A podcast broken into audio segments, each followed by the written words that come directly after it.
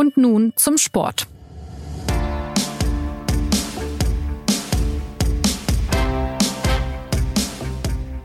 Herzlich willkommen zur neuen Folge des SZ Sport Podcasts.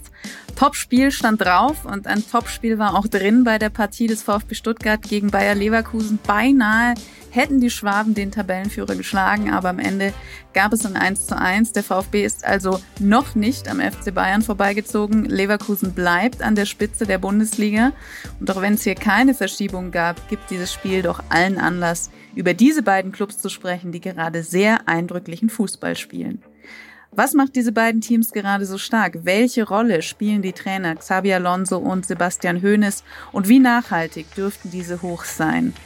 Zu diesen und mehr Fragen begrüßt ihr heute Anna Dreher. Und damit es kein Selbstgespräch wird, sind noch zwei ausgewiesene Fußballexperten der SZ dabei. Christoph Knär ist uns aus München zugestaltet. Hallo Christoph. Hallo. Und Philipp Seldorf ist uns unterwegs aus Frankfurt zugeschaltet. Hallo Philipp. Hallo, guten Tag. Ja, über Leverkusen wollten wir hier schon länger im Podcast sprechen, wie Xabi Alonso aus Vizekusen im Begriff ist, einen Meisterkusen zu formen. Aber jetzt hat die Bundesliga gleich zwei Teams, die in der oberen Tabellenregion äh, überperformen, wie man neudeutsch sagen würde. Bestens zu beobachten gewesen am Sonntag. Der VfB hat Leverkusen Paroli geboten mit einer besseren Chancenverwertung. Wäre es zur Pause womöglich mehr als dieses 1 zu 0 drin gewesen. Hat dich das trotz der bisherigen Saisonleistung überrascht angesichts des des Gegners, Christoph, oder hast du genau damit gerechnet, dass dem VfB das gelingen könnte gegen ein so starkes Leverkusen? Also gerechnet habe ich ehrlich gesagt damit nicht. Also es, ist mir schon bewusst gewesen, wenn man die letzten Spiele angeguckt hat, dass da jetzt inzwischen eine Entwicklung stattgefunden hat, die man stabil nennen kann. Also am Anfang hat man da ja noch auf diesen VfB, auf diese ersten Siege, wie auf ein sonderbares Insekt geschaut und konnte das gar nicht so richtig glauben und hat, und hat das noch für einen Lauf gehalten, für eine Eigendynamik, für, für was Emotionales.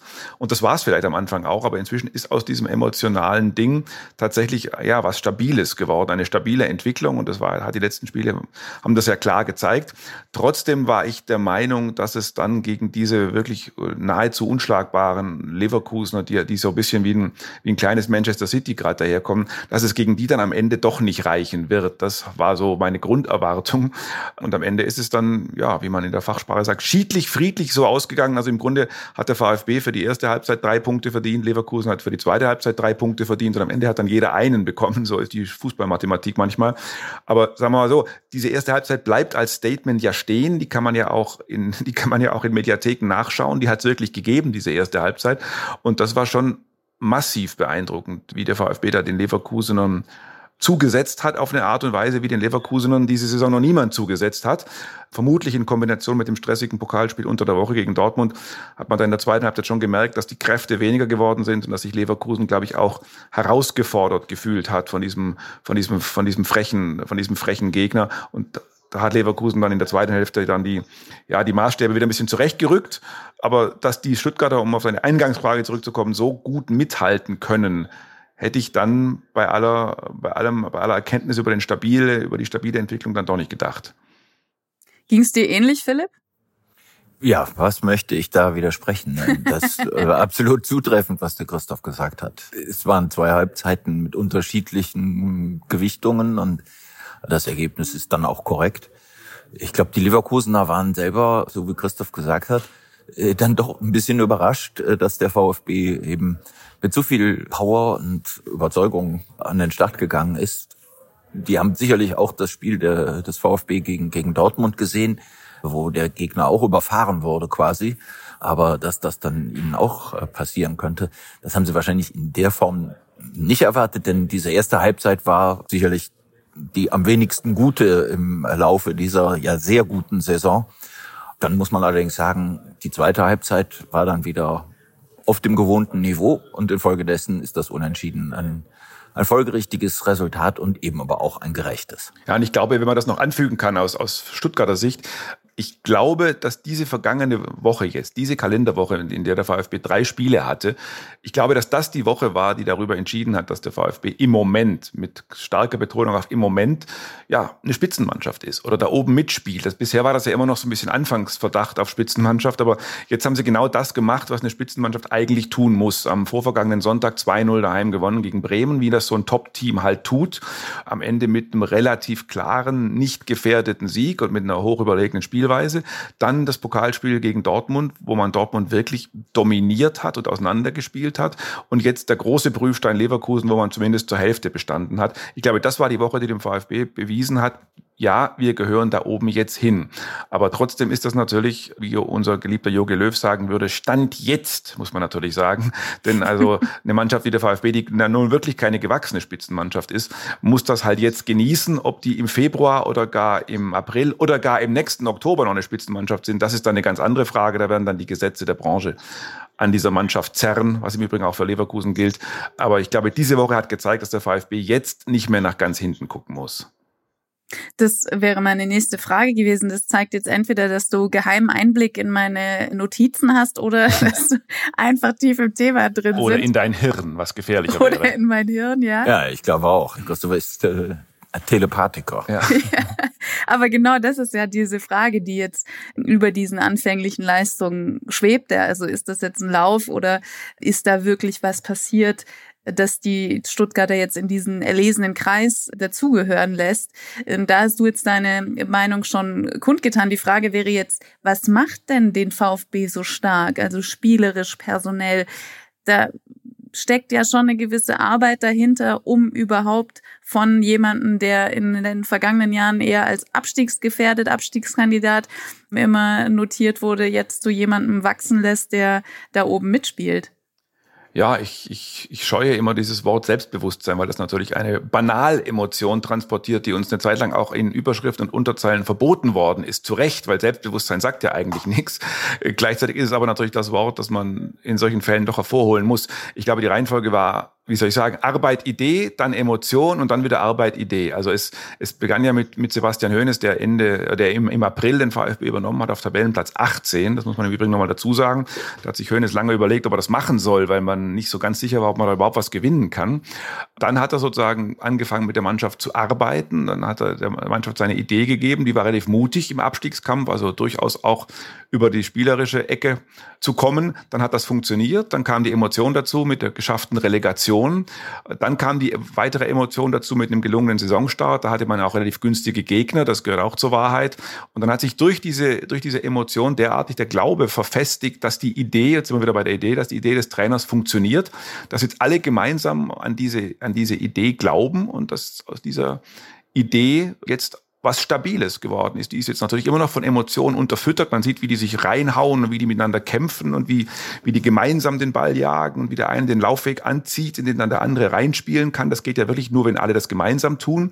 Aber inzwischen hat der Glaube sich halt ausgewachsen zu etwas handwerklich klar definiertem. Also wie so ein Mobile, wo wenn links hinten was passiert, weiß man schon, was rechts vorne passiert, weil das einfach klaren Abläufen folgt.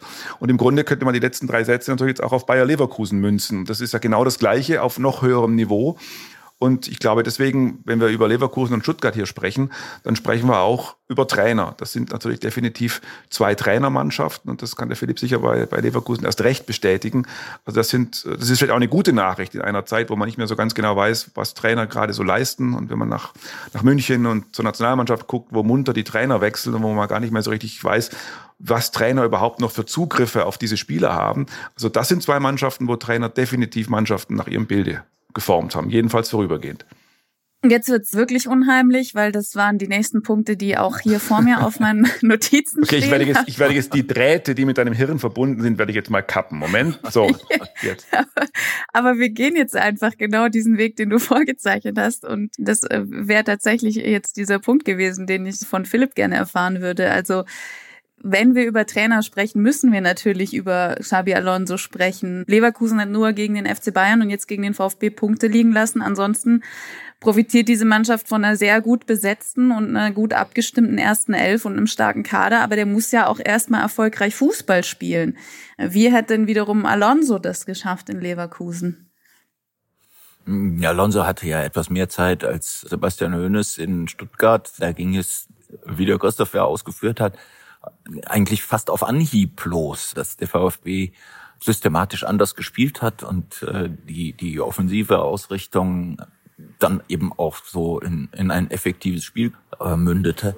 Bei Bayer Leverkusen hat Xabi Alonso, der ja im vorigen Herbst begonnen hat, ja sicherlich auch ein paar Anlaufschwierigkeiten gehabt als Trainer, der relativ neu ist in seinem Beruf und auch natürlich in Deutschland, im deutschen Fußball äh, sich erstmal umschauen musste.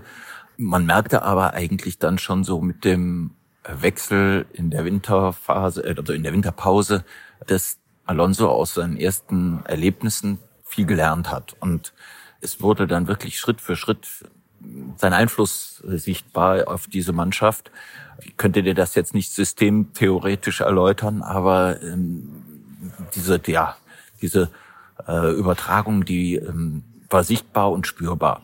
Und das hat ja dann auch dazu geführt, dass, äh, dass Bayer, also nachdem sie ja wirklich miserabel gestartet waren und in, ganz also wirklich untergründigen äh, Regionen äh, der Tabelle zu finden waren, sind sie dann systematisch nach oben gestiegen und hätten ja, wenn sie nicht von Diabolo José Mourinho ausmanövriert worden wären, dann hätten sie auch im Finale der Europa League gestanden und, und tatsächlich schon was wirklich Großes erreicht, egal wie dieses Finale dann ausgegangen wäre. Man sah jedenfalls deutlich, dass der Trainer diese Mannschaft zu erziehen versteht. Und während die Mannschaft von ihm lernt, lernt er gleichzeitig seinen Beruf und natürlich auch die Mannschaft besser kennen und den deutschen Fußball und die Abläufe in der Bundesliga. Er ist extrem aufnahmefähig, äh, Xabi Alonso. Das hat man in diesem Jahr auch, auch gesehen, wenn man ihm nicht täglich begegnet ist. Äh, das wird auch berichtet, das wird auch erzählt von, von denen, die täglich mit ihm umgehen und die immer noch hoch erfreut sind über seine Umgangsform, seine Höflichkeit, seine Manieren, seine Freundlichkeit, seine auch Herzlichkeit. Äh, man kommt aus dem Schwärmen nicht aus, muss ich gestehen. Äh, ich habe ihn wirklich auch noch nicht unangenehm erlebt, ja, und man stellt auch nicht fest, er macht das jetzt alles, weil er sich so wahnsinnig gut gefällt oder so. Dinge, die dann ja auch im Erfolg sichtbar werden das ist alles bei ihm noch nicht aufgetreten. So, und wenn wir jetzt darauf zu sprechen kommen, was in dieser Saison passiert ist, äh, dann kann man natürlich das eine vom anderen nicht trennen. Da ist Bayer halt im Sommer auch ein unglaublicher Wurf gelungen äh, mit der Anschaffung von neuen Spielern, die wirklich perfekt die Lücken besetzt haben, die sofort eine, äh, auf Anhieb funktioniert haben in dieser Mannschaft, die auf Anhieb auch der Mannschaft nochmal neue Struktur gegeben haben, auch eine, eine gewisse hierarchische Ordnung, die, die der Mannschaft echt gut tut. Da ist wahnsinnig viel passiert im Kaderbau. Ja, und Alonso arbeitet damit eben natürlich dann auch auf seinem Niveau sehr gut. Und das Ergebnis ist ein Bayer Leverkusen, wie ich es jetzt in bald 25 Jahren, wo ich diese Mannschaft in völlig unterschiedlichen Epochen immer wieder äh, aus der Nähe gesehen habe und auch Zugang hatte, so zu deren Innenleben, möchte ich mal jetzt behaupten. Dieses Bayer Leverkusen habe ich so noch nie erlebt. Es gab mal Anfang des, der 2000er Jahre diese Mannschaft mit Lucio und Ballack und Schneider und äh, Berbatov. Fantastische Spieler, echte Weltstars. Und die haben ja auch eine Saison, wo sie dann äh, in allen Wettbewerben Zweiter wurden, auch auf Weltklasse-Niveau äh, Fußball gespielt.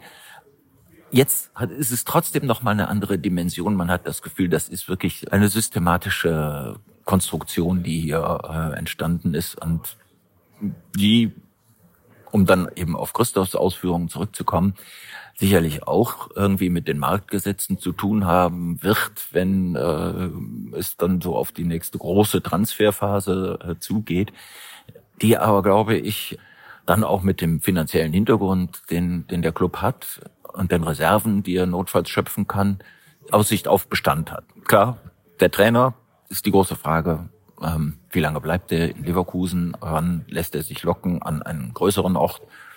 Das ist sicherlich eine elementare Frage, aber ich denke, gebe dem Projekt äh, Alonso und Leverkusen durchaus, ähm, würde ich äh, sagen, äh, da ist noch Zeit, eine gemeinsame ähm, in Aussicht. Das muss nicht im Sommer vorbei sein. Ja, du hast ja auch in einem Text davon geschrieben, dass Xabi Alonso eine umfassende Wirkung nach innen und nach außen entfaltet, ja, also dass Spieler das Gefühl haben, sie kriegen neue Impulse und so wie du das jetzt beschreibst, dann könnte man jetzt ja sehr knapp formuliert sagen, ist einfach ein prima Kerl mit super Fußballverständnis. Ist es dann so einfach? Warum nicht? Das kann man so sagen. Also ich meine, ja, es ist so, wie, wie schon äh, geschildert. Der Mann hat, eine, hat ein gewisses Charisma äh, und zwar ein sehr angenehmes, sehr anziehendes. Äh, er sieht obendrein, ist ja auch was, was du natürlich äh, sicherlich gern bestätigen, ist ein attraktiver Mensch. Ähm, ist, unter Umständen ist er vielleicht ein bisschen langweilig sogar, aber ähm, ja, weil er, weil er halt so wenig Anlass zur, zur Reibung bietet und, und ja auch selten sich so von der unangenehmen Seite zeigt, wie schon gesagt. Gleichzeitig sollte man aber nicht glauben, er wäre jetzt immer nur freundlich und höflich. Die Spieler lernen ihn ja auch anders kennen, durchaus, also ja, autoritär. Es wird immer gesagt, er wird auch mal laut und emotional und so. Er legt sehr viel Wert auf Disziplin und verteidigt äh, Disziplin als Grundlage für die, für die Zusammenarbeit. Im Moment hören sie alle auf ihn. Das ist natürlich ein Riesenvorteil. Wenn es läuft, dann ähm, ist das, was der Trainer sagt, immer notwendig richtig. Und sicherlich gibt's welche, die würden gern öfter spielen, aber die sehen auch, ähm, warum sie nicht gerade nicht öfter spielen. Insofern herrscht auch einigermaßen Ruhe in diesem äh, großen Kader, dem, der ja auch noch einen Hintergrund hat hinter der ersten Elf, die wirklich in der Regel spielt. Es sei denn, man ist mal irgendwie auf Europacup-Tour und es ist nicht so wichtig da wird man sehen, wie sich das dann weiterentwickelt, ne, wenn es wirklich ernst wird. Dass die Spieler auf ihn hören, hat ja sicherlich nicht nur mit seinen Qualitäten als Trainer zu tun, sondern auch mit der enormen Reputation, die er jetzt als Spieler, als extrem erfolgreicher Spieler ähm, da auch mitbringt. Das hat jetzt, um wieder zurück zum VfB zu kommen, kurz, jemand wie Sebastian Hoeneß wiederum nicht, aber der scheint trotzdem gut zum VfB zu passen und gewissen Anteil am Erfolg zu haben. Christoph, wie hoch würdest du den denn bemessen und wie groß auch den Einfluss auf Spieler wie jetzt Seru Girassi oder Dennis Undav, ähm, ich könnte jetzt die Liste auch noch, noch länger ausführen, ähm, die letztendlich ja auch den VfB wieder mehr in den Fokus der Nationalmannschaft haben rücken lassen. Also da ist ja jetzt schon wirklich viel passiert. Oh wow, die Frage habe ich jetzt nicht vorausgesehen. Okay. Die Telepathie wurde erfolgreich unterbrochen. ähm, also das, was der Philipp im Grunde über den über den Xabi Alonso sagt, das könnte man ab, abgesehen von der von der von der Vita natürlich auch nahezu wortgleich auf den Sebastian Hoeneß übertragen.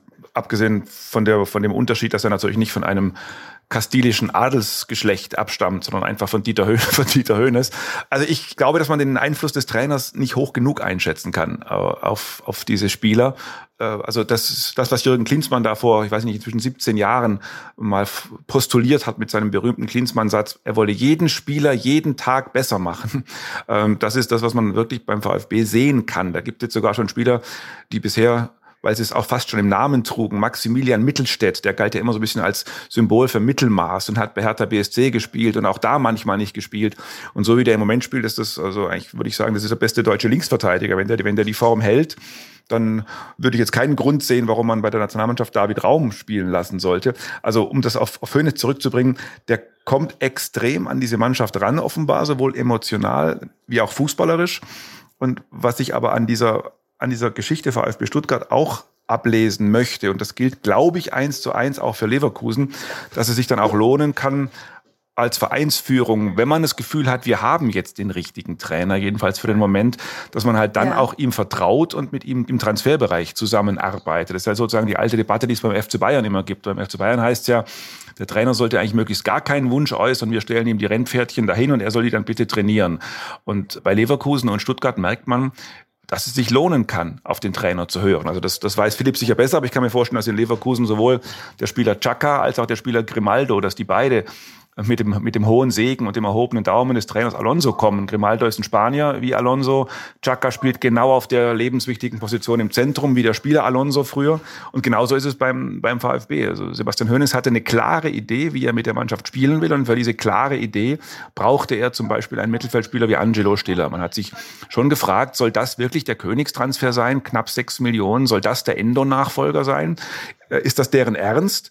Und inzwischen weiß man, natürlich spielt der anders, völlig anders als der Endo, aber ist genau der Spieler, der in dieser Kontroll, Ballbesitz, Fußball, der dann manchmal aber auch kontert mit guten Pässen, das ist genau der Spieler, den die Mannschaft gebraucht hat. Genauso Dennis Undav, auch der ist ja mit Empfehlungen von Sebastian Hoeneß gekommen, weil er den aus Brighton kannte, wo er mal hospitiert hat. Das sind Dinge, die die Branche sich abschauen kann, finde ich, dass wenn man das Gefühl hat, der Trainer passt, dann darf man schon auch mal auf ihn hören. Ja. Aber wie lässt sich das dann quasi summieren? Also da gehören ja auch Leute im Hintergrund dazu.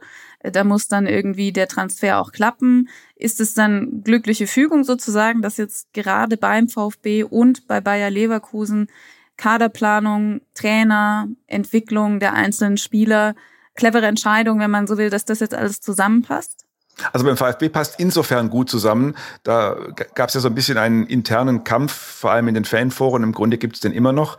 Die einen verherrlichen nach wie vor den, den Ex-Sportchef Sven Mislintat, der ja tatsächlich viele dieser jungen Spieler entdeckt und herangeschafft hat. Die anderen sagen, der Mislintat hat es übertrieben, er hat nur auf die jungen Spieler gesetzt, der konnte mit dem Geld nicht umgehen und so weiter. Ich möchte da überhaupt gar nicht einsteigen drauf.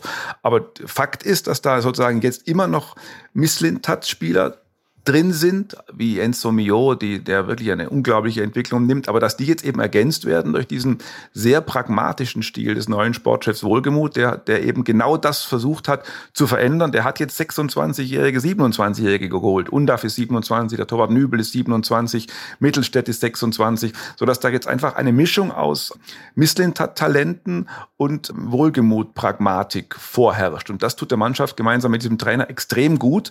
Man könnte, wenn man es ein bisschen zugespitzt überspitzt sagen will, fast sagen, man musste sich von Misslintat trennen, um die Misslintat-Talente endlich wirken zu lassen. Und ich glaube, das ist sozusagen das Stuttgart-Geheimnis. Das gilt jetzt wahrscheinlich nicht für Leverkusen, aber ich glaube, so kann man es erklären. Philipp, wie sieht das Leverkusen-Geheimnis aus? Ich glaube, ganz so geheimnisvoll ist es nicht. In Leverkusen äh, sind die Verhältnisse äh, solide und der Simon Rolfes ist ja schon länger im Dienst, auch wie man merkt, imstande dazu zu lernen, denn bisher der Blick richtete sich vor allen Dingen ja so auf Spiele, die jung sind, die sich entwickeln können und die man dann eben für mehr Geld, als man bezahlt hat, äh, wieder weiter veräußern kann.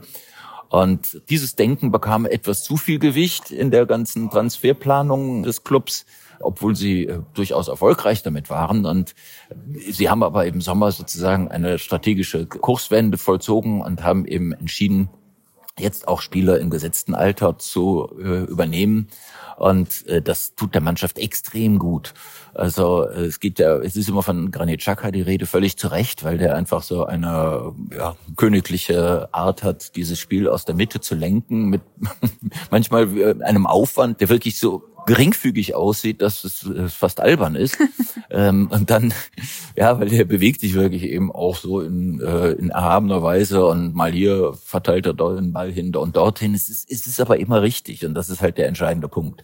Das andere Geheimnis des Erfolges ist sicherlich, dass der Jonas Hofmann eben in dieser, dieser Mannschaft beigetreten ist, der jetzt nicht ein internationaler Superstar ist, aber eben ein wahnsinnig wichtiges Element für diese Mannschaft ist, sowohl als äh, spielerische Erweiterung wie auch als Typ, glaube ich, weil der eben auch ja, so ein konstruktiver Charakter ist. Und das sieht man eben auch, wenn er auf dem Feld unterwegs ist, weil ihm wirklich auch Dinge einfallen, die anderen nicht einfallen, Laufwege, die andere gar nicht kennen nie gehen würden. Und ähm, der trägt halt seinen Teil dazu bei. Das ist irgendwie so ein etwas unauffälliger äh, Teil des Erfolges.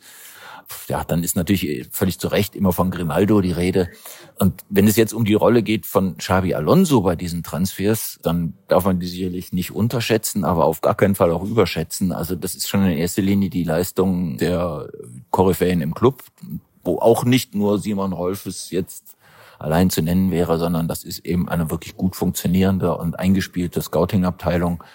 Und äh, Alonso hat hier und da da auch Einfluss gehabt, aber gar nicht mal so entscheidend, denn jedenfalls wird das so berichtet.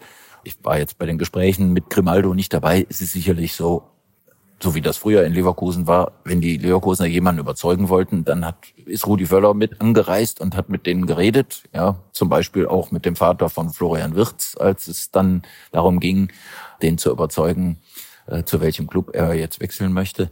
Rudi Völler hat eine sehr gewinnende Art und wie gesagt, Xabi Alonso auch. Insofern nutzt man die Kapazität natürlich auch. Wir sind jetzt im Dezember, die Saison ist noch sehr lang, aber was könnte denn noch drin sein für diesen VfB, für dieses Bayer Leverkusen, wenn die Form gehalten wird und wenn man auch die jüngsten Auftritte des FC Bayern mit einbezieht? Christoph. Also in Stuttgart waren sie ja von den vergangenen beiden Spielzeiten, an die man ja nochmal erinnern kann. Ne? Also waren sie, waren sie dermaßen traumatisiert, dass sie bis vor vier, sagen wir mal, ja, ich würde mal sagen vier Wochen, tatsächlich an jedem Spieltag erst nochmal geschaut haben, wenn das eigene Spiel vorbei war, wie hat Mainz gespielt, wie hat Bochum gespielt, wie hat Darmstadt, Heidenheim, wie haben die Abstiegskandidaten gespielt und wie viele Punkte haben wir jetzt da Vorsprung. Ne? Und das, das war, glaube ich, jetzt keine Pose, sondern das war, glaube ich, wirklich ehrlich so empfunden, weil man eben erlebt hat, dass man in der vorvergangenen Saison in der 92. Minute durch ein Kopfballtor von Endo sich gerettet hat, in der vergangenen Saison in der Relegation sich gerettet hat. Das steckt natürlich drin und die haben auch ihrem eigenen Lauf nicht so richtig getraut und waren wirklich immer happy, wenn sie dann feststellen konnten, sie haben jetzt auf Platz 16 plötzlich sieben Punkte, dann waren es plötzlich zwölf oder waren es plötzlich 14. Aber jetzt sind sie, glaube ich, tatsächlich über 20. Also ich glaube, wenn sie jetzt ehrlich sind, dann würden sie, dann gucken sie jetzt nicht mehr drauf, äh, wie der Abstand nach unten ist. Ich meine, Stuttgart hat jetzt 31 Punkte. Das heißt, die könnten von den verbleibenden 20 Saisonspielen, würde es wahrscheinlich reichen, wenn sie ein einziges gewinnen. Und dann hätten sie sich wahrscheinlich schon, schon den Klassenerhalt gesichert nach der Logik der letzten Jahre. Die Frage ist, wann sie sich raustrauen mit einem neuen Ziel. Bisher tun sie das nicht. Ich glaube nicht, dass das eine besondere Vorsicht ist oder auch nicht unbedingt einer übergroßen Taktik folgt. Ich glaube, sie sind sich selber noch gar nicht ganz sicher. Sie haben natürlich jetzt einen relativ schwierigen Januar vor sich. Da werden einige Spieler, unter anderem Serhu Girassi, beim Afrika- bzw. Asien-Cup sein, was ja für Leverkusen extrem auch gilt. Weiterhin ist unsicher, ob Girassi dann überhaupt vom Afrika Cup zurückkehrt oder ob er dann nicht gleich bei Manchester United oder beim AC Mailand weiterspielt. All das sind Einflüsse, die natürlich auf den Verein zukommen können. Und deswegen würden die jetzt sich nicht hinstellen und sagen, wir wollen jetzt in die Champions League. Aber ich glaube, dass sie. Das, das wäre, es wäre aber ehrlich gesagt auch wirklich das Dümmste, ja, was absolut. man machen könnte. Und deswegen glaube ich, dass sie heimlich gucken, wo steht Frankfurt, wo steht Freiburg. Das sind nämlich die beiden Clubs, die im Moment im nicht-europäischen Bereich stehen auf Platz 7, 8. Das sind so um die zehn Punkte. Ich glaube, das sind zehn Punkte. Das werden sie heimlich abscannen, aber sie werden sich selber noch gar nicht sicher sein, ob das jetzt überhaupt ihr Ziel ist. Von einer sorgenfreien Saison ist die Rede, von einer frühzeitigen Planungssicherheit. Also wenn, wenn damit, wenn mit Planungssicherheit gemeint ist, ob man nächstes Jahr erste Liga spielt, dann kann man sagen, herzlichen Glückwunsch, Planungssicherheit vor Weihnachten erreicht. Aber Planungssicherheit heißt natürlich viel, viel, viel Größeres. Das kann natürlich auch heißen, müssen wir im kommenden Sommer ohne Gerassi planen, müssen wir vielleicht ohne Fürich, ohne Mio planen, werden die alle weggekauft. Also diese Art von Planungssicherheit werden sie weiterhin nicht haben. Aber die Planungssicherheit, dass sie in der ersten Liga spielen, ich glaube, dafür, da kann man ihnen jetzt die Hand schütteln und sagen, passt. Philipp, deine Gedanken dazu und, und vielleicht auch noch Leverkusen einbezogen? Sehr schnell gesagt. Ich würde den Stuttgartern, wenn sie mich fragen würden, was sie niemals tun werden, den trivialen Ratschlag geben, vergesst die Tabelle, vergesst, was, was übernächste Woche ist, gewinnt einfach das nächste Spiel, so wie sie es gerade tun. Äh, das ist ja diese Unbefangenheit, mit der sie im, im Moment spielen, also unbefangen im Sinne von, da, da, da, da werden überhaupt keine neurotischen Momente sichtbar. Das tut denen ja total gut, ja, und äh, da ist ja eben dieser Enthusiasmus, so gut Fußball zu spielen, äh, das das sollten die halt natürlich in, äh, so weit wie möglich konservieren. Länger als zwei weitere Spiele wird es ihnen jetzt erstmal nicht vergönnt sein, dann ist Pause. Aber so lange mindestens müssen sie es durchhalten. Und dann kommen halt natürlich diese ganzen, ja, diese ganzen Einwände, die der Terminplan diktiert mit Afrika Cup etc. Der Christoph hat es ja erwähnt. Wenn es äh, um Leverkusen geht, gilt eigentlich fast das Gleiche. Die müssen einfach so weitermachen und äh, brauchen gar nicht zu gucken, was was die Bayern tun oder so. Sie machen das natürlich äh, trotzdem und alle machen es, die in dieser Umgebung von von Bayer Leverkusen jetzt aktiv sind, ob als Mitarbeiter oder als Fans oder auch als äh, Journalisten. Wir hatten letzte Woche diesen Fall, äh, dass die Leverkusener sonntags wieder den Bayern hinterher spielen mussten. Dann ist aber das Bayern-Spiel ausgefallen. Und Dortmund und äh, Leverkusen spielte halt gegen äh, Borussia Dortmund. Und es ist eigentlich vollkommen egal gewesen, ob Leverkusen nach diesem Spieltag jetzt Erster ist oder doch nur Zweiter. Aber es war trotzdem irgendwie ein zentrales Thema, selbst für die Beteiligten. Aber jetzt haben sie ja trotzdem vier Punkte Vorsprung. Ja gut, jetzt weil ihnen die Bayern natürlich den Gefallen getan haben, in Frankfurt zu verlieren. Jetzt haben sie mindestens zumindest einen Punkt Vorsprung, ne, gesetzt den Fall, die Bayern gewinnen ihr Nachholspiel gegen Union Berlin. Das ist ja auch alles in Wahrheit total unwichtig, ja, wenn es nur um die Mathematik der Tabelle geht. Ja. Daran sollte man sich einfach nicht orientieren und, und sich nicht psychologisch davon irgendwie beeinflussen lassen. Das ist eigentlich schon das, äh, die Kleinigkeit, die ich dazu sagen wollte. Es ist trotzdem sehr schwierig, das merkt man schon, äh, sich von diesen Denken, diesen Denkmustern äh, zu befreien und unbeschwert zu bleiben. Je mehr eben so die, der Erfolg in gewisser Weise in Reichweite rückt, umso, umso schwieriger wird es eben dann auch ähm, so das, das Niveau der Sorglosigkeit zu bewahren. Ja. Ich meine, die letzte Saison hat es ja auch gezeigt, da war es denkbar knapp und trotzdem haben am Ende die Bayern wieder gewonnen. Also wollen wir mal die Hoffnung auf einen anderen Meister nicht zu sehr schüren, ähm, zumal, ihr habt es ja auch benannt, womöglich die Begehrlichkeiten äh, auf dem Markt noch mehr wachsen. Da ist ja nicht zuletzt auch Xabi Alonso eben eine Person, eine Schlüsselperson, die womöglich weiterziehen wird im Sommer. Aber ähm, dann genießen wir vielleicht umso mehr die, die aktuellen Auftritte und das aktuelle Hoch, was der VfB und Leverkusen haben. Ja, das Einfachste vom Einfachen haben wir noch gar nicht benannt. Was es für eine Freude war, dieses Spiel gestern zu sehen. Mhm. Und das gilt jetzt, glaube ich, für, für alle, die es gesehen haben, ob die jetzt nicht nur Stuttgarter und Leverkusen, ne? Da wurde eine ungeheure Freude am Fußball sichtbar.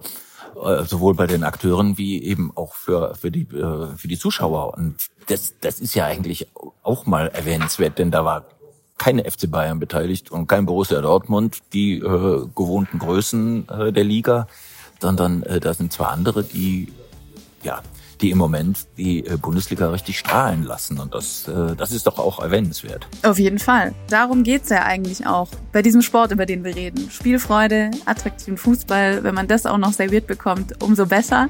Und wir hoffen, dass wir Ihnen jetzt eine interessante und attraktive Folge zu diesen beiden Vereinen präsentiert haben. Produziert haben Julia Ongiat und Jakub Arnu. Die nächste Folge von Und, zum Sport gibt's wie gewohnt kommenden Montag. Für heute bedanke ich mich sehr bei Christoph und bei Philipp, dass Sie sich die Zeit genommen haben. Und wir freuen uns natürlich, wenn Sie auch beim nächsten Mal wieder mit dabei sind. Bis dahin, eine schöne Woche. Machen Sie es gut.